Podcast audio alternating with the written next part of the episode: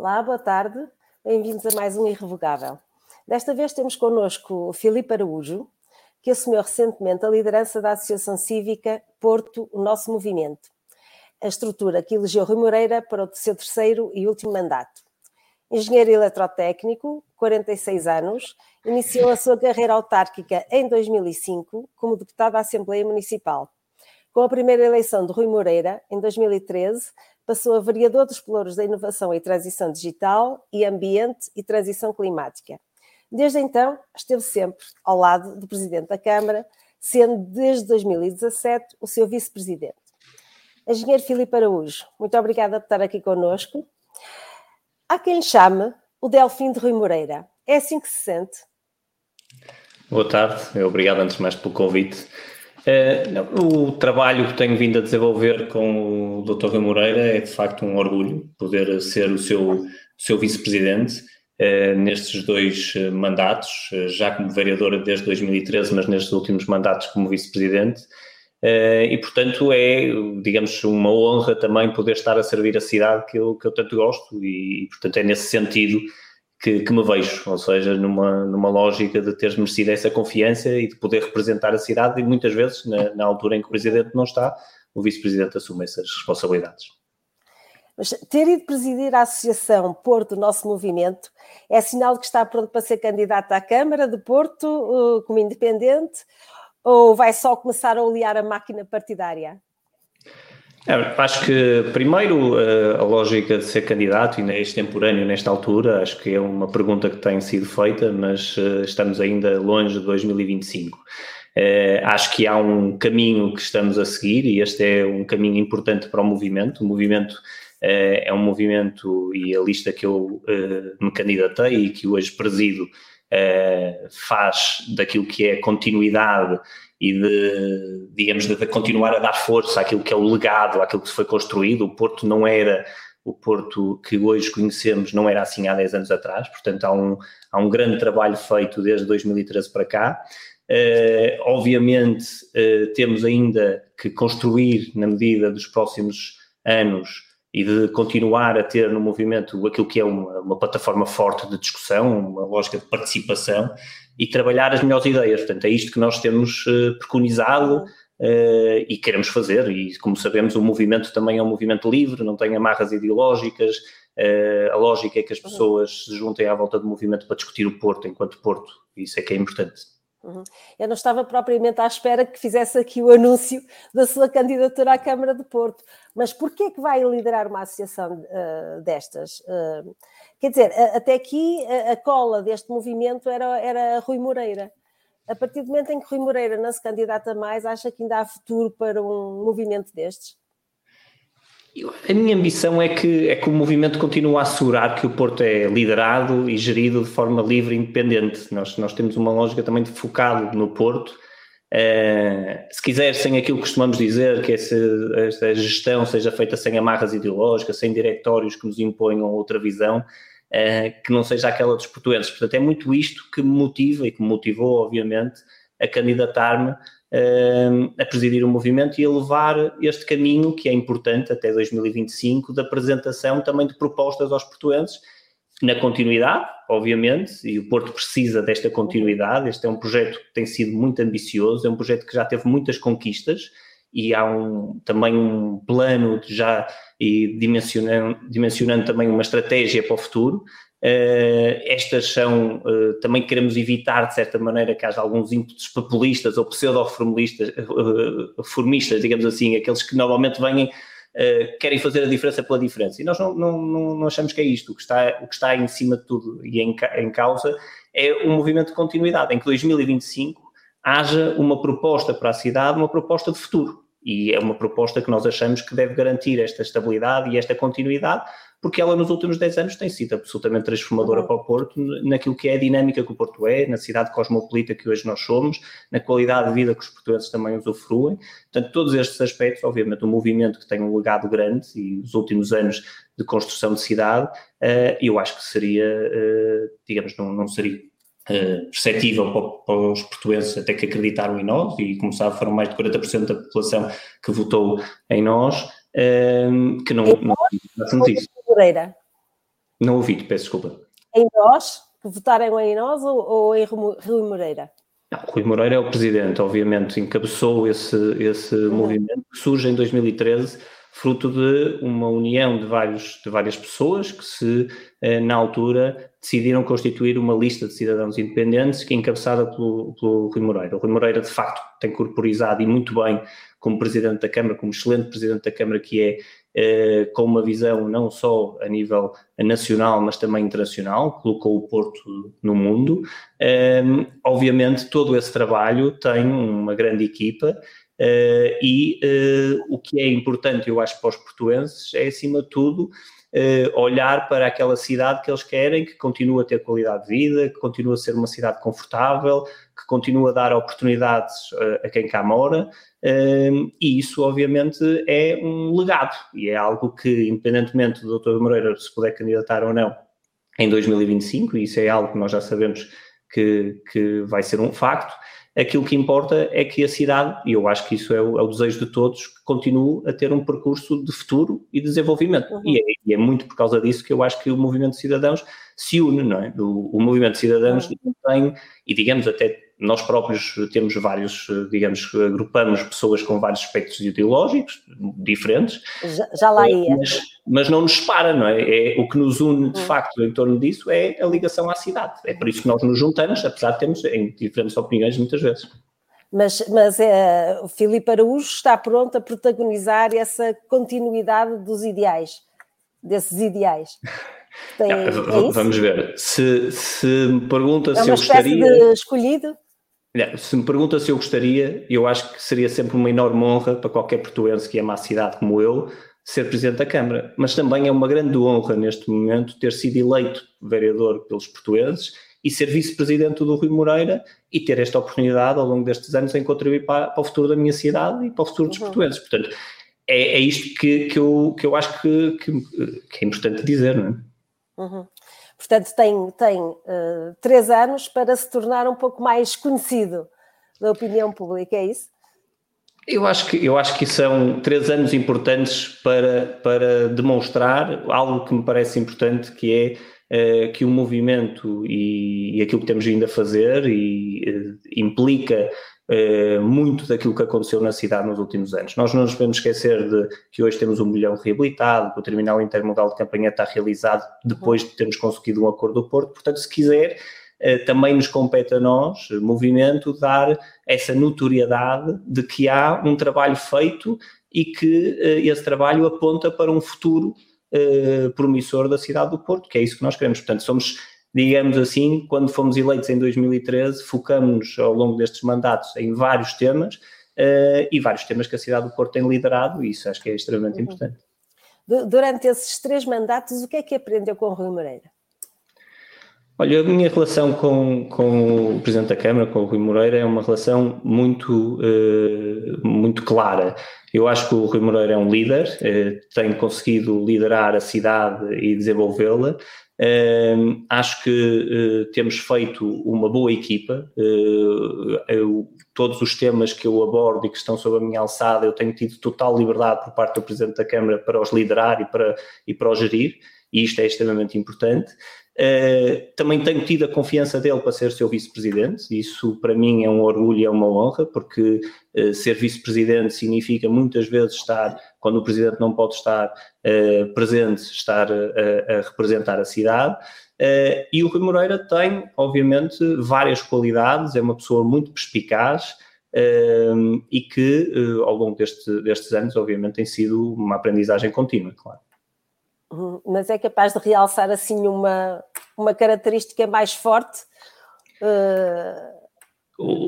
Acho que o Rui Moreira é uma pessoa que faz uma leitura muito rápida das situações. Eu acho que essa é uma parte que, uhum. que, que também fui aprendendo. Uh, é uma pessoa que consegue fazer uma leitura política muito clara de, de, e os contextos em que estamos. Isso é, é importante, porque todas as decisões que nós tomamos como políticos são eh, contextualizadas, têm um contexto para as tomarmos. E isso acho que foi sempre algo que eu fui eh, também bebendo da informação dele, ou seja, há determinados momentos em que uma decisão até pode ir variando. Estamos a ouvir? Eu estou a ouvir, mas acho que a perdi, não foi? Foi. Eu consigo ouvir.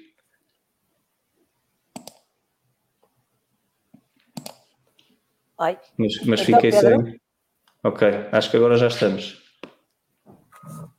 Houve aqui qualquer uh, problema com a minha câmera, se não me engano. Uh,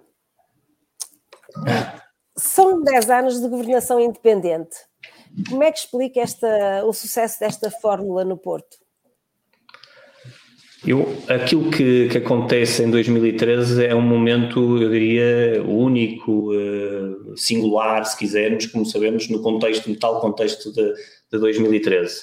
São uh, um grupo de cidadãos que acabam por uh, olhar às várias, digamos, candidaturas que naquela altura também se apresentavam, que se previam apresentar na cidade, e decide-se unir, unir, em torno daquilo que é a cidade do Porto, numa perspectiva eh, diferente, digamos assim, apresentando uh, uma, uma lógica e uma estratégia para a cidade diferente daquelas candidaturas que estavam em cima da mesa na altura. Isso foi muito importante e acho que isso veio depois a provar-se como algo uh, muito útil no desenvolvimento do Porto. Essa parte em que o movimento do, do consegue trazer essa sua independência, essa sua forma livre eh, focada essencialmente no Porto e resolver os seus problemas, portanto, sem, sem ter que olhar, uh, a, digamos, podendo negociar com, e tivemos isso ao longo deste, da experiência, ao longo destes mandatos, negociando com primeiros-ministros mais à esquerda ou mais à direita em prol do Porto. Eu acho que isso foi de facto uma, um, um, momento transformador eh, que começou em 2013 e no qual os portuenses vieram a acreditar nos outros, nas outras eleições seguintes. Uhum. Portanto, aqui foi sempre também Uh, não entregar a gestão do Porto a quem não conhece a cidade uh, e sempre acreditando que continuaremos a, a, progredir nesta, nesta qualidade. Isso foi algo uh, que se notou muito nas eleições. Mas aqui os candidatos ao Porto sempre foram conhecedores da cidade, não é? E não, nunca, acho que nunca estivemos perante esse perigo. Sim, o conhecer a cidade, é preciso calcorrear a cidade, é preciso, é preciso também ir percebendo os vários problemas que ela uh, tem e não numa lógica de sendo do Porto, mas estando à distância e vendo os problemas à distância. Nós sabemos que muitas vezes há, por parte de alguns partidos, a tentação de apresentarem candidatos que até podem ter alguma notoriedade nacional, mas que não conhecem a realidade do Porto. Isso, isso às vezes acontece, como nós, como nós sabemos. Uh, aqui é muito importante, e eu acho que nós temos esse, esse, digamos, esse reconhecimento por parte dos portuenses, que nós somos profundos conhecedores da, daquilo que são os problemas do, dos cidadãos uh, e não temos qualquer problema em os trazer para a praça pública, em discutir, em exigir mudanças. Uh, Veja-se agora este problema que estamos vindo a discutir do caso da, da droga e da lei da droga.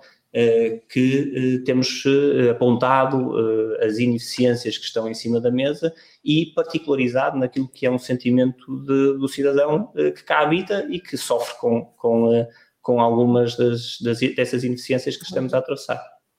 Apesar de, do movimento ter pessoas de várias fações, da iniciativa liberal, de, de, até, até um dos barões do norte do PSD, como Valente Oliveira, em algum, momento sentiu que isto foi um bocadinho falhanço dos partidos políticos no Porto? Não, eu penso que não. Eu acho que aqui há um, há um tema que é extremamente importante e que nós nunca nos cansamos de, de referenciar. Primeiro, nós não somos contra os partidos. Uh, aliás, pelo contrário, os partidos são absolutamente essenciais na democracia. Uh, aquilo que nós muitas vezes dizemos é que os partidos não se devem focar nos seus próprios interesses, devem estar focados nos problemas dos cidadãos. Portanto, esta é a parte que eu acho que uh, muitas vezes uh, é onde, onde de facto os partidos às vezes, às vezes falham.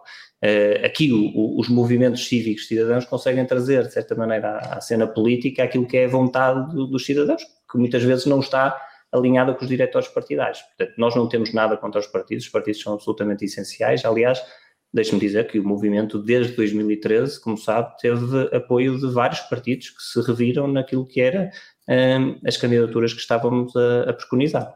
Uhum. Eh, nomeadamente foram necessários para a eleição de, de, de Rui Moreira, não é? Os partidos, obviamente, e ter o apoio, claro, claro, ter o apoio dos partidos, do CDS, nomeadamente, mas tivemos outros partidos que, que nos apoiaram, a Iniciativa Liberal agora no, no, no última eleição, eh, mas tivemos outros, e aquilo que interessa é que uh, acho o mais importante salientar é que o movimento de cidadãos pode, de facto, ter pessoas de vários espectros políticos, ou mesmo até eh, partidos, a apoiar uh, aquilo que são as suas ideias, porque o nosso programa é muito simples, o nosso programa versa o Porto, portanto, nossa, o nosso manifesto eleitoral era concreto, específico sobre o Porto, sem, sem olhar uh, a ideologias. Uhum. Uhum. É, não é um bocadinho, como é que é dizer, o fim da ideologia partidária e a eleição do primado da gestão, uh, que gera uma, empresa, uma cidade como se fosse uma empresa? Não, não, não, não é uma característica deste executivo. Penso que não. Eu, eu, devo dizer que eu acho que nós somos, uh, temos esse conceito de ter uma boa gestão, uma gestão eficiente da cidade. Falamos muito das contas à moda do Porto, obviamente, porque temos um legado que também queremos deixar uh, do futuro, uma cidade bem gerida, uma cidade que tem capacidade de fazer frente, como ficou, por exemplo, bem patente quando tivermos uh, agora a necessidade de rapidamente fazer face a uma intempérie e, e que temos uma cidade que consegue eh, rapidamente recuperar dos seus, dos seus problemas ou de algum, de algum fator eh, que não estávamos à espera. Eh, isso, de facto, revela a nossa capacidade de gestão, a nossa capacidade de gerir uma cidade, como revela a capacidade que temos tido ao longo dos tempos, por exemplo, de atrair empresas, de desenvolver e de criar postos de trabalho.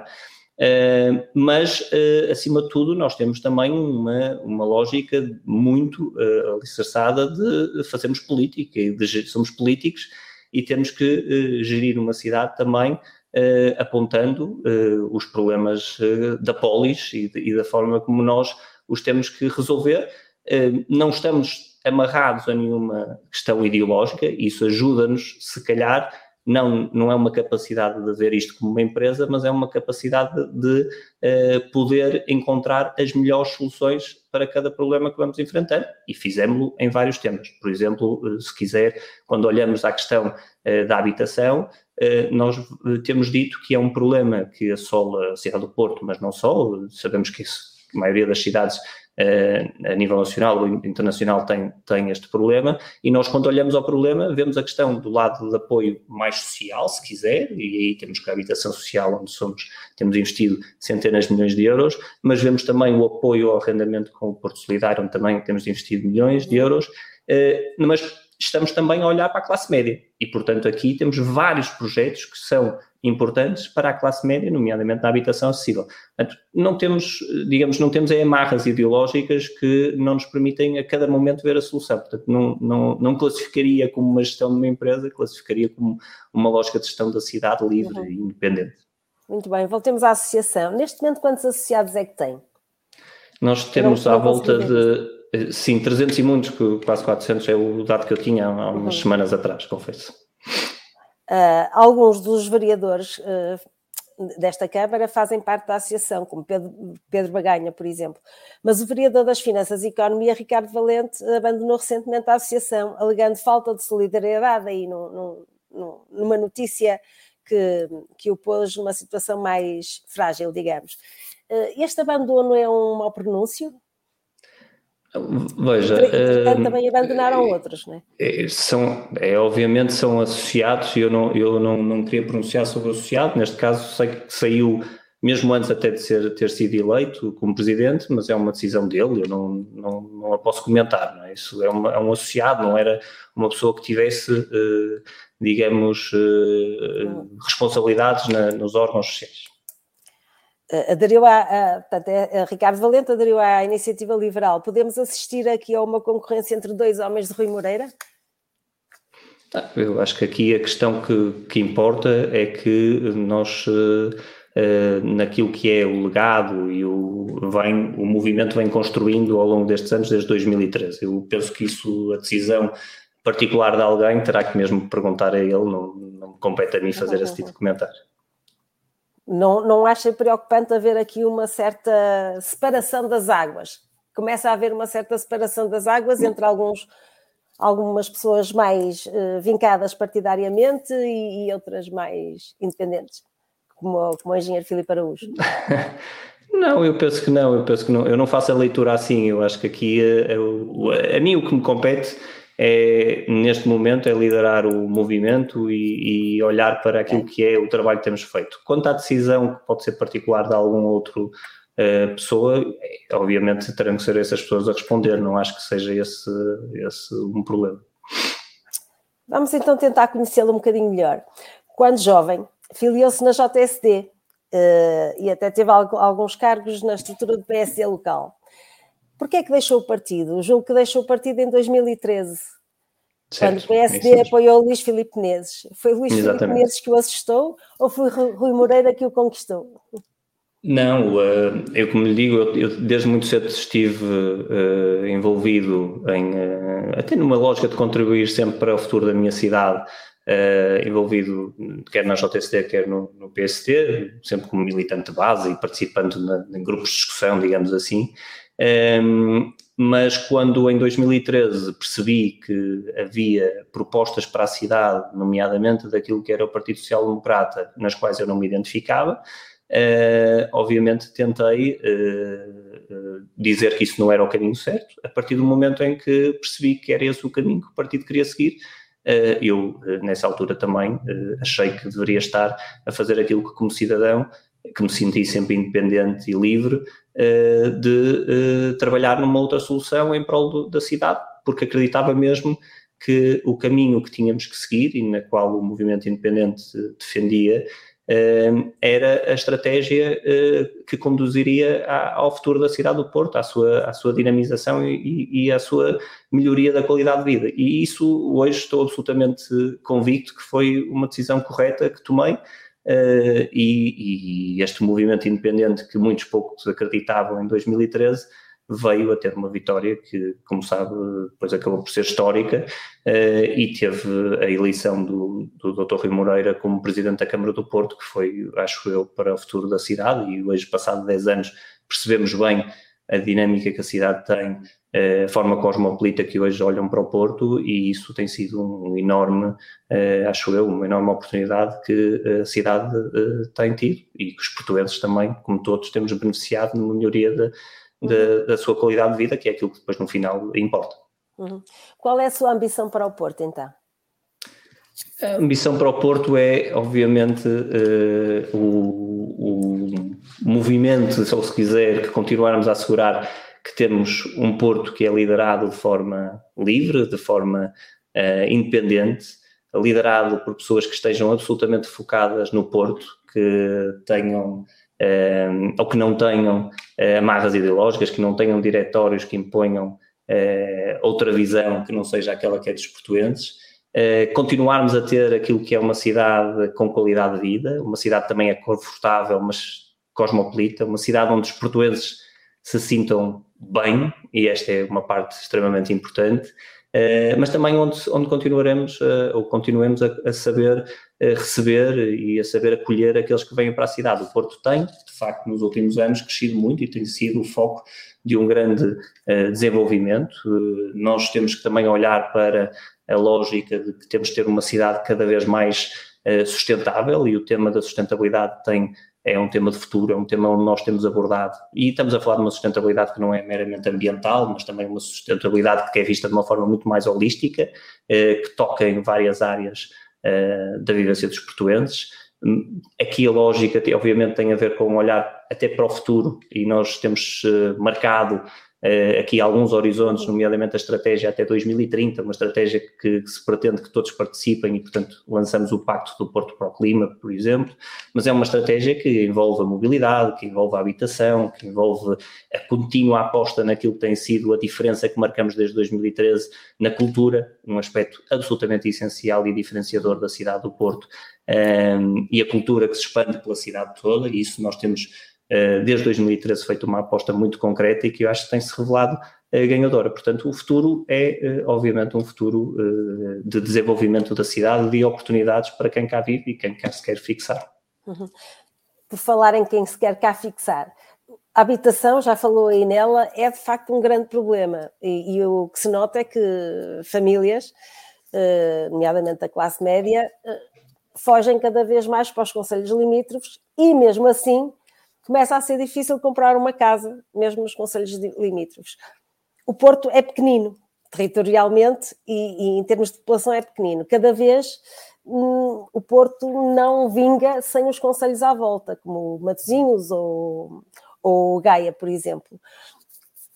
Como é que o Porto pode uh, voltar a capitalizar e a chamar uh, famílias jovens da classe média para, para, para habitarem no seu território? Eu acho que dois, dois aspectos diferentes que, que, temos que abordar. O primeiro é que o Porto nos últimos anos se tem desenvolvido, ou seja, aquilo que acontece é que em termos económicos nós temos conseguido criar milhares de postos de trabalho uh, em variadíssimas áreas, nomeadamente em áreas até tecnológicas e outras, que potenciando também aquilo que é um incremento do próprio salário médio da cidade. Isso é importante. Mas isso não resolve o problema que nós sabemos que uh, estamos a viver, ou seja, não é apenas por aí que conseguimos resolver Uh, e o problema da habitação, que, como digo, não é um problema do Porto, e Saltinena agora estava a dizer, nem é, nem é as próprias cidades à volta também o têm, mas mesmo no estrangeiro sabemos que a maioria das cidades hoje enfrentam este problema, e esta dimensão de aumento também da procura, fruto daquilo que nós também queremos, que é o desenvolvimento económico, da criação de empregos, de, de maiores oportunidades para os portuenses, depois tem que ter algum respaldo naquilo que é um, um, tema que demora tempo, a habitação não se constrói de um dia para o outro,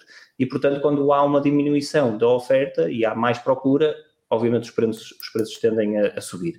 Nós temos seguido, e penso que é uma solução correta, uma, um, eh, temos atacado, se quiser, o problema numa perspectiva multidimensional.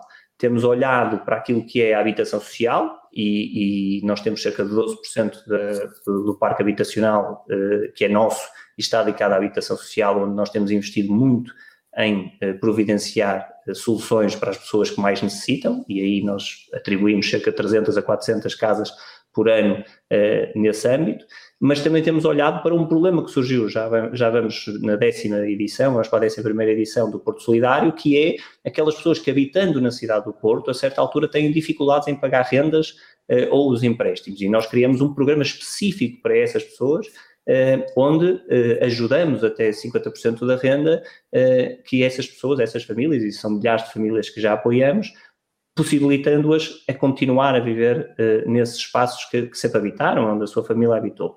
E depois, resolvendo um outro problema que tem a ver com esta questão da classe média e do aumento dos custos, que é trabalhando naquilo que é a habitação acessível. O Porto hoje já é, nós somos responsáveis por cerca de 17, 18% da habitação acessível que existe em Portugal. Uhum. Uh, e, portanto, temos feito um enorme trabalho nesse sentido e temos umas centenas de habitações mais para colocar, uh, como sabe, uh, no mercado disponível para que as famílias possam também cá habitar. Portanto, este é um problema que não há uma varinha mágica que se resolva e permita resolver de um momento para o outro, mas há uma estratégia e aí sim a nossa capacidade de gestão e de encontrar soluções e são várias, como disse, em, em multiplicidade de, de, soluções, para conseguirmos mitigar este, este problema. Eh, este, este, é o único caminho que é possível fazer e, portanto, nós temos feito, uh, uh, neste sentido, um trabalho que eu acho que tem dado frutos, apesar de, como disse, é um trabalho uh, a médio e longo prazo. Uhum. É como o da droga também não podem resolver sem, sem a ajuda do Estado Central? A habitação, obviamente, deveria -se ser um tema que, em que o Estado Central se deveria ocupar muito mais do que se tem ocupado. Nós, uh, o Porto tem 12% de habitação social, e isto já representa muito quando a nível nacional a média é 2%. Mas se falarmos no tema da, da droga e da toxicodependência, claramente há, é um tema que temos vindo a trazer a público, onde, uh, apesar de uma lei bem feita de há 20 anos atrás, essa lei preconizava que o Estado, do lado da saúde e do lado mais securitário e, se quiser, também do lado social, não se ausentasse. Uh, e aquilo que nós vemos acontecer é que uh, estamos todos de acordo que um toxicodependente não pode ser visto como um criminoso, e isso foi um grande avanço civilizacional que tivemos no nosso país. Agora, o que nós não podemos é deixar que um toxicodependente não tenha apoio do lado da saúde para ser tratado e ser reintegrado. Uh, não podemos estar, deixar que do lado social passa a ser apenas as câmaras municipais a tratar deste, deste flagelo. Portanto, hoje, na cidade do Porto, o município do Porto tem substituído ao Estado. Isto, obviamente, não pode uh, continuar neste, neste, neste sentido que o Estado é o responsável, em primeira instância, por estes temas. Do lado securitário. É a mesma coisa, e conhecendo quem conhece o Porto, mas quem não conhece o Porto e tem visto as últimas peças que tem passado uh, nas televisões, ou mesmo as, as, reportagens que têm sido nos jornais, tem percebido o estado uh, de emergência que se vive naquele local onde de facto aquilo que tem acontecido é que há uma série de pessoas que lá vivem e, e, e convivem com, com o tráfico uh, uh, a céu aberto e que se veem cortadas daquilo que são os seus direitos e as suas liberdades. E isto nós, num Estado de Direito, nunca poderíamos admitir e daí a nossa indignação. É? Mas tudo isso já existia no bairro do Aleixo, estava, era escondido, não é? Não, eu acho, eu acho que o tema do bairro eh, não, eu acho que o tema do bairro do Aleixo é um tema bem eh, colocado, porque mais uma vez, quem conhecia bem o Porto, quem conhecia as pessoas que lá viviam no bairro do Aleixo ou nas habitações ao redor do bairro do Aleixo, já vivia este problema. Já tinha exatamente este mesmo problema. Viam-se cortados daquilo que são as suas liberdades e os seus direitos. Portanto, o defender ou dizer que no bairro do Aleixo uh, foi uh, o, a gênese do problema é quem não conhece de facto o que acontecia no bairro do Aleixo. Portanto, o bairro do Aleixo era ele próprio já um foco idêntico àquilo que nós temos. O que nós não podemos permitir, e eu acho que num Estado de Direito é, é, toda a gente percebe isto, é que o Estado se ausente de proteger estas pessoas, de lhes garanta as liberdades. Ninguém compreende que uma pessoa que habita, ou que habitava no Aleixo, ou à volta do Aleixo, ou que habita hoje na Pasteleira, ou no Pinheiro de Togos, e à volta da Pasteleira Pinheiro de Togos, tenha dificuldade em sair à rua, tenha dificuldade em levar as suas crianças a passear porque tem seringas à porta de casa, ou no parque infantil, ou mesmo que a abertura das escolas seja feita depois dos professores e os auxiliares andarem a limpar as seringas que existem à volta. Isto, confesso que eh, quem, quem estiver disposto a, a, conviver neste Estado de Direito não, não, não me parece que esteja, uh, em termos uh, a ver bem o, o, problema e a dimensão do, daquilo que nós estamos a falar. Estamos mudando agora um pouco de assunto, estamos a, a, a passar por uma fase de, de transição de, de, de, competências para muitas autarquias, não é? tal processo de descentralização que, que se supõe que anteceda um processo de regionalização. Uh, nos últimos tempos voltámos a ter uma série de casos uh, à volta da corrupção autárquica eh, como em Espinho ou em Caminha, por exemplo, eh, e volta à percepção junto da opinião pública de que, de que há muita corrupção no meio autárquico. Isto pode ser uma pedra no sapato no processo de regionalização, mais uma vez? Eu acho, eu, eu, estou hoje absolutamente convicto. Veja, eu, vejo, eu venho uh, eu venho do mundo privado e desde 2013 que, que exerço funções no, no setor público. E aquilo que eu posso dizer é que hoje estou absolutamente convicto que o desenvolvimento assimétrico que o país tem, que a falta de coesão territorial que o país tem, está muito associada a não termos cumprido aquilo que está na Constituição, que era a, regionalização. Eu, eu isso estou hoje absolutamente convicto uhum. disso. Acho que aquilo que se passa no país está uh, muito ligado ao poder de decisão estar completamente centralizado, não, não, é só nos ministérios, é nas direções gerais, é, é na subalternização de, das delegações eh, regionais face às, às, ao diretor de Lisboa, e portanto eu, eu estou absolutamente convencido disto, e portanto acho que a única forma de nós equacionarmos um desenvolvimento do país é dar voz a quem está mais próximo do cidadão. Uh, não, não, não me parece que isso seja possível de outra forma, sinceramente. E há casos claríssimos, como sendo, imagina agora o que aconteceu com o PRR, onde um plano de recuperação é totalmente centralizado em Lisboa, sem a participação das regiões e dos municípios. Eu acho que isto não, não, não faz qualquer tipo de sentido. Uh, nós temos que ter, uh, em alguns áreas e setores, a capacidade de uh, lhe dar voz a quem melhor conhece os problemas e quem pode decidir. Vejam, os municípios têm sido responsáveis por variadíssimos uh, exemplos de boa gestão. Vejam o que aconteceu, por exemplo, com a dívida dos municípios e a forma como os municípios conseguiram rapidamente uh, dar a volta àquilo que era um problema. Os municípios foram dos primeiros a conseguir Mas fazer criaram isso. empresas municipais, ou seja, no fundo, passaram a dívida para a empresa ao lado, não? Não, não. Uh, aliás, pelo contrário, lembra-se que no tempo da Troika até houve, foi uh, a, a, obrigatoriedade de uh, encerrar uma série de, de, empresas. Hoje as empresas municipais estão pela lei, claro. têm que obedecer a rácios e a, e a características que, as, que, que, não têm qualquer efeito desses que, que, falava e que aconteceu no passado. Portanto, isso hoje já não é um tema, aliás, o tema, por exemplo, na cidade do Porto é claro, é claríssimo que as empresas municipais não têm esse impacto na, na, na, gestão, pelo contrário, têm um enorme desempenho naquilo que é uh, as tarefas que lhes estão acometidas e a eficiência que até tem uh, provado em termos daquilo que é a análise que é feita por entidades reguladoras e entidades externas. Portanto, não vejo nada essa, não tenho nada essa visão. Eu percebo que hoje, por um ou outro caso, e, portanto, quando se olha para a, árvore e não se olha para a floresta, ah, de facto ah, pode-se ah, tirar conclusões erradas. E o que eu vejo hoje é que o Poder Municipal é muito mais capaz de resolver muitos dos problemas porque os conhece e, e, quando tem que tomar a decisão está muito mais próximo deles e, portanto, é, é, é muito mais capaz de decidir corretamente do que um Estado que está em Lisboa e que muitas vezes não conhece o problema e o problema, como também não, não sofre com ele, não o sente motivado a resolver. Eu dou-lhe um exemplo claro. Veja o que se passa com a VCI no Porto, portanto, uma autoestrada que atravessa o Porto, onde nós, há anos que andamos a dizer os problemas que a VCI provoca na cidade, quer seja em termos de congestionamento de trânsito, mas, mas veja os problemas que tem a nível de ruído, os problemas que tem a nível de poluição, etc. Uma autoestrada de atravessamento onde temos uma circular regional externa que permitiria que a maioria desse tráfego pudesse circular à volta e ao longo destes anos uh, ficamos sempre a falar sozinhos porque o Estado Central não, não tem qualquer motivação para resolver um problema que está a 300 km de distância. Mas qual é a proposta concreta para resolver esse problema? Esse problema, nós temos aflorado várias uh, propostas. Nós hoje temos um tráfego uh, de atravessamento da VCI, portanto, quem vem de norte para, para, para sul ou de sul para norte, digamos assim, uh, e que atravessa a VCI, por uma simples razão de que estas, uh, este caminho não é portajado em detrimento daquilo que são as regionais, ou seja, as, as, as, as circulares.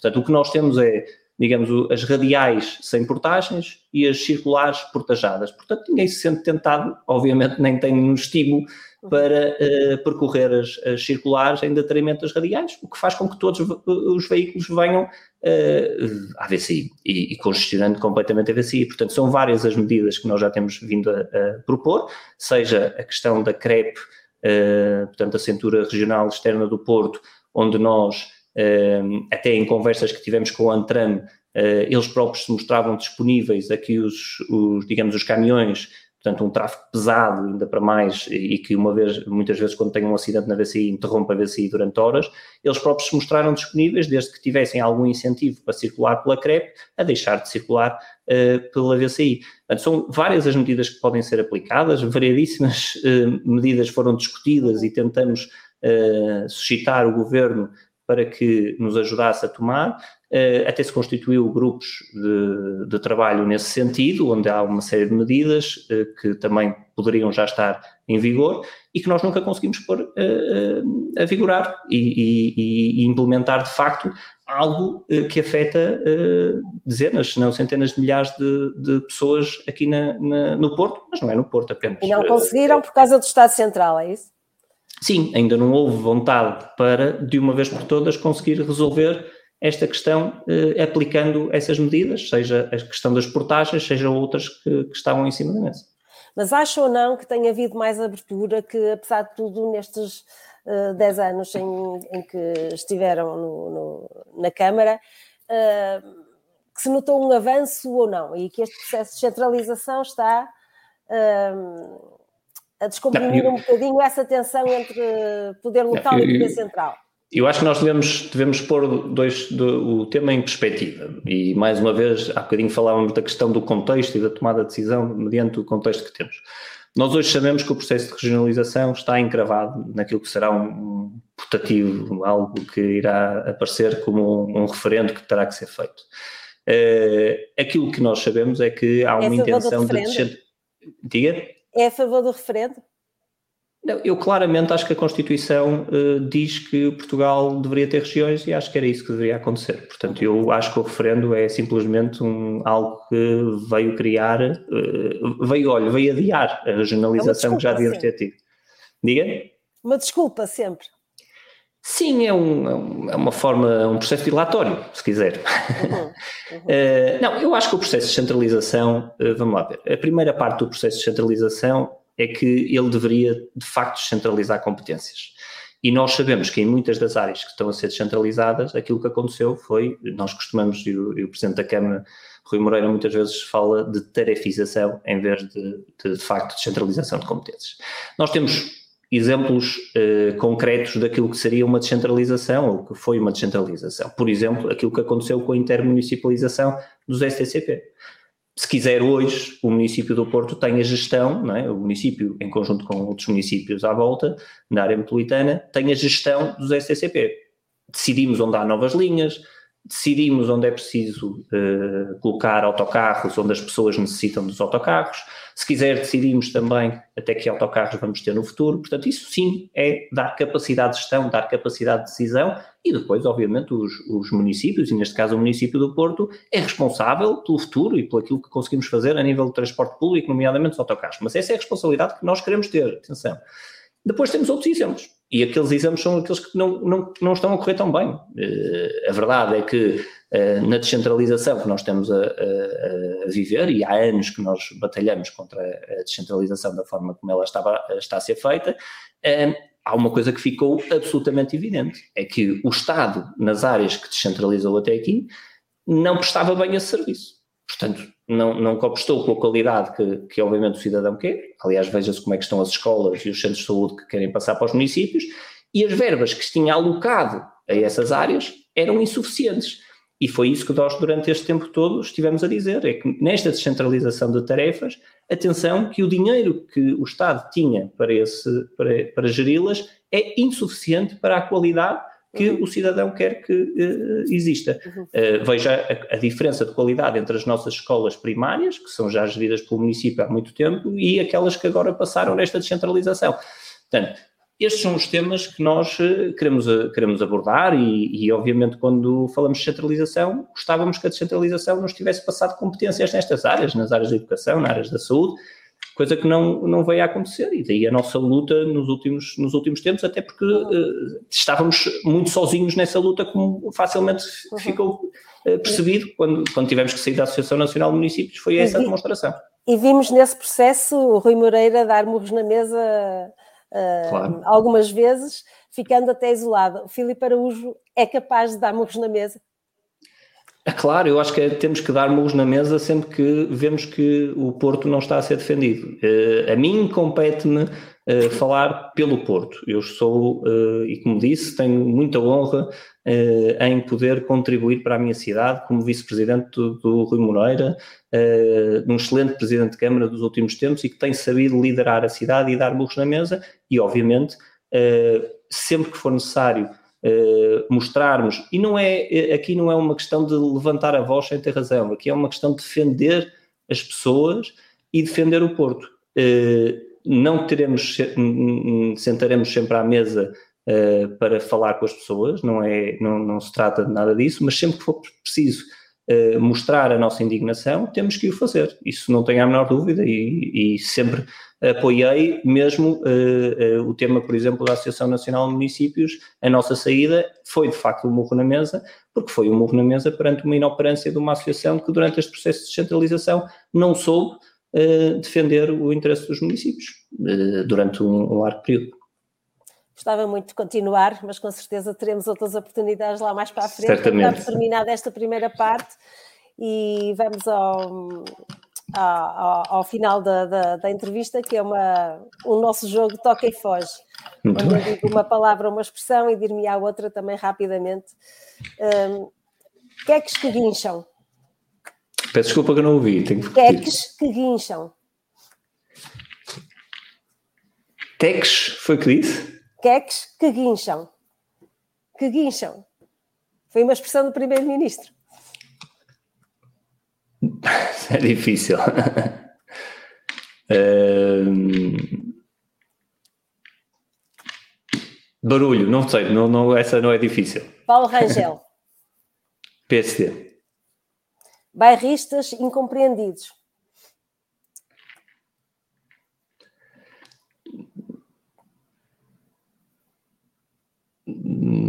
difícil. É, uma, é uma expressão sua. Uh, compreendidos. Uh, isso é difícil. Artistas incompreendidos, eu, eu, eu, eu sei Foi no seu discurso, no seu discurso de tomada de posse, disse que sim, sim, sim. mesmo quando nos procuram colar a uma imagem de bairristas incompreendidos. Certo. Um... Eu, luta. Pode ser luta. Lutadores. Hilda Figueiredo. Comunista. TAP. Predócio. Uh, chat GPT. uh... eu, queria pôr uh, inovação e perigo. É aqui uma, uma mistura entre os dois. Uhum. Jornadas Mundiais de Juventude. Importante. Pinto da Costa. Porto. E para terminar, o que é que é para si verdadeiramente irrevogável? Se calhar diria a minha paixão pelo Porto. Muito bem. Uh, obrigada por ter estado aqui connosco uh, e nós voltaremos uh, na próxima semana com outro convidado para mais um episódio do Irrevogável. Muito boa tarde. Muito obrigado.